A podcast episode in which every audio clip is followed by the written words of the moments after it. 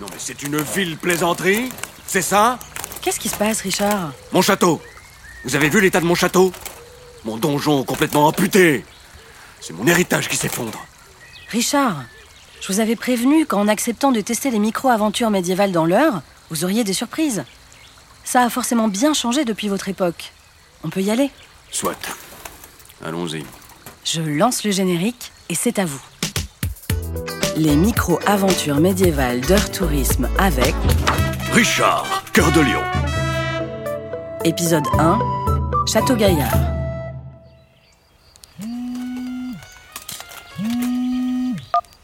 Richard, vous m'entendez? Oui Julia?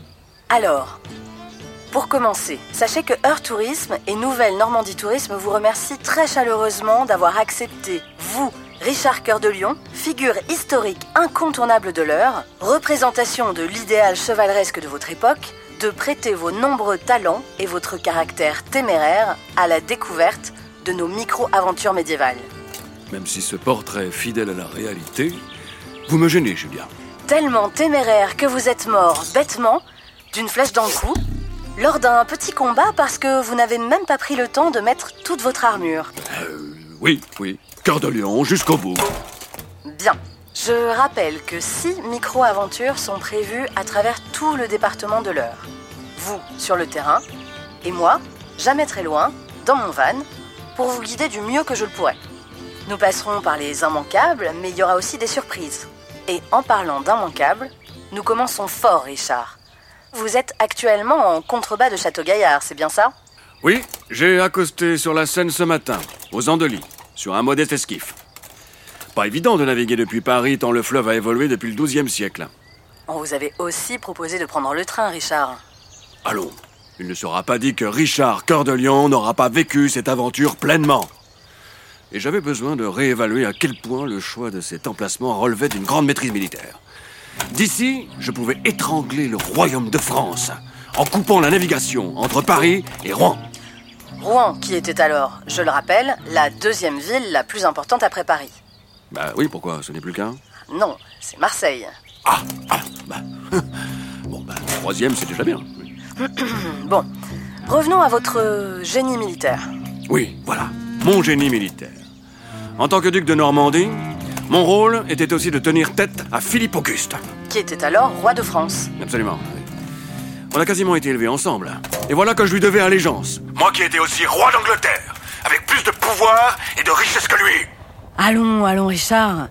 Ne ressassons pas les vieilles rancœurs. Allez, je vous laisse monter vers Château-Gaillard. Vous devez être ému de revenir ici, de voir tous ces visiteurs admirant votre œuvre. Oui, je dois l'avouer. Je suis ému, bien sûr. Mais surtout fier de voir Château Gaillard encore là. C'est bien de construire un château à flanc de colline, mais ça grimpe quand même sec. Prenez votre temps, Richard. Que nenni, que nenni. Nul besoin de m'arrêter. Faites une petite pause si besoin. Ça va, Richard? Impeccable. J'y suis. J'y suis. Vous me dites, hein, quand on peut poursuivre. Deux petites secondes. Ah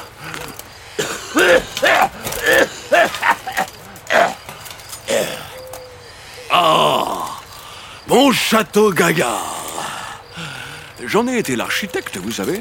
Ah non, j'ignorais. C'est intéressant pour nos auditeurs d'avoir accès à ces petits détails absents des livres d'histoire. Continuez, je vous en prie. J'ai bien piqué deux ou trois idées lors de mes croisades en Orient. Mais le gros des plans, c'est moi. Et je l'ai bâti en seulement deux ans.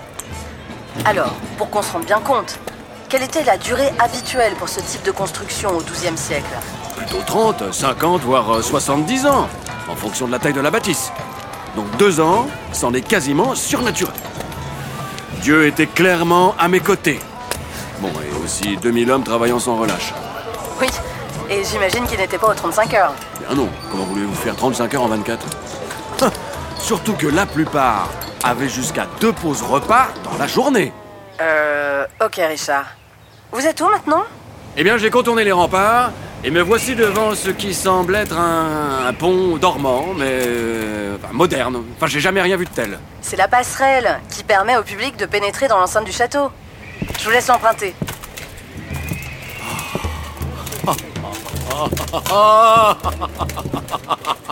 Oh, quelle émotion Oh, que de souvenirs Je me rappelle quand Richard, on s'am... Oui. Richard, est-ce que cette durée record de construction pourrait expliquer les différentes malfaçons du bâtiment? Comment?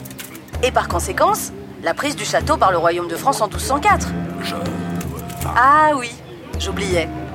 Vous êtes décédé en 1199, donc vous ne pouvez pas connaître cette fin peu glorieuse. Après votre mort, c'est Jean Santerre qui a hérité du château. Ah non Ah non, ah non Non, celui-là, je le retiens, hein Cinq ans après ma mort, il avait déjà perdu mon château Vous ne l'avez pas aidé non plus en construisant si précipitamment. Bon, c'est vrai qu'il a aussi fait percer des fenêtres dans la muraille, quelle idée.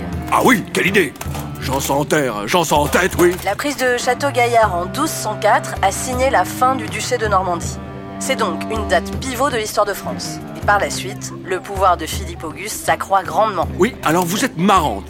Vous en avez construit des châteaux, vous? Ben non, j'en ai pas eu trop l'occasion en fait. Voilà Donc, un minimum de respect serait le bienvenu. Oh, allez Richard, bout départ Pour vous mettre un peu de baume au cœur, De Lyon. sachez que, après la guerre de Cent Ans, mais là c'est une autre histoire que je vous expliquerai plus tard, il y a eu des pillages dans le château. Et ces pierres sont parties alentour pour construire des abbayes, des couvents sur le territoire. Comme un, un don d'organes minéral, quoi. Eh bien, c'est déjà ça, je suppose. Voir les visages émerveillés des badauds devant mon château, même s'il n'a pas la prestance d'antan, ça n'a pas de prix. En l'occurrence, si. Mais le tarif de visite est très abordable. Donc, amis auditeurs, n'hésitez pas à venir vivre vous aussi cette micro-aventure médiévale dans l'heure. Richard, j'espère que cette première étape vous a mis en jambe pour la suite, car ça ne fait que commencer. Oui, je suis ravi de redécouvrir mon duché à vos côtés, Julia. Je reprends mon esquif et je vous rejoins. Ne vous fatiguez pas, Richard. Je passe vous chercher en vanne. Et on file vers l'abbaye de Mortemer pour notre prochaine micro-aventure médiévale.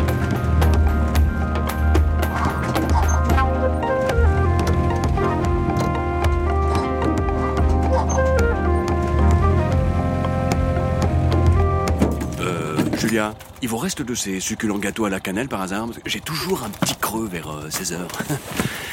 sinon, une poularde, ce sera très bien.